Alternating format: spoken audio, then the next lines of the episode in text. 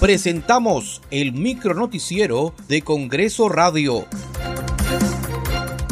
¿Cómo están? Les saluda Danitza Palomino. Hoy es miércoles 2 de marzo del 2022. Estas son las principales noticias del Parlamento Nacional. La Comisión de Fiscalización y Contraloría citó para hoy al empresario Marco Antonio Samir Villaverde, quien ha sido denunciado de ser parte de una mafia vinculada al gobierno. Según declaraciones del aspirante a colaboradora eficaz Karelín López, Villaverde habría visitado cuatro veces a Palacio de Gobierno y pagado los viajes de los sobrinos e hijo del presidente Pedro Castillo. La Comisión de Defensa del Consumidor aprobó el predictamen que propone que las tarifas que las empresas operadoras de los servicios públicos de telecomunicaciones establecen por concepto de reconexión del servicio se sujeten a los topes tarifarios regulados y fijados por el OPSITEL.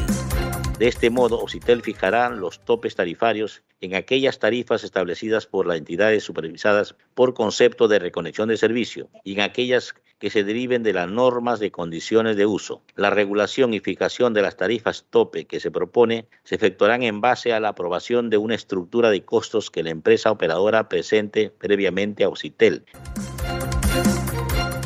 La Comisión de Descentralización aprobó el dictamen que establece un proceso excepcional para el saneamiento de límites a nivel nacional. La iniciativa legislativa permite que la Secretaría de Demarcación y Organización Territorial de la Presidencia del Consejo de Ministros pueda presentar una propuesta demarcatoria total o parcial a los gobernadores regionales y locales para que expresen su conformidad con los límites donde no existan controversias de naturaleza demarcatoria la presidencia del Consejo de Ministros elabora la propuesta de límites conforme a lo señalado en los artículos 2 y 3, la cual es remitida a los gobiernos regionales y locales involucrados para que expresen su conformidad con los límites donde existan controversia de naturaleza demarcatoria. La Comisión Especial de Selección de Candidatas o Candidatos Aptos para la elección de magistrados del Tribunal Constitucional excluyó a nueve postulantes del concurso público porque estos no levantaron las observaciones formuladas por la Contraloría General de la República respecto a la declaración de ingresos, bienes y rentas, entre otros.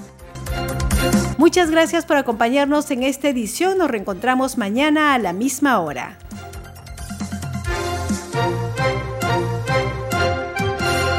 Hasta aquí el micronoticiero de Congreso Radio, una producción de la Oficina de Comunicaciones del Congreso de la República.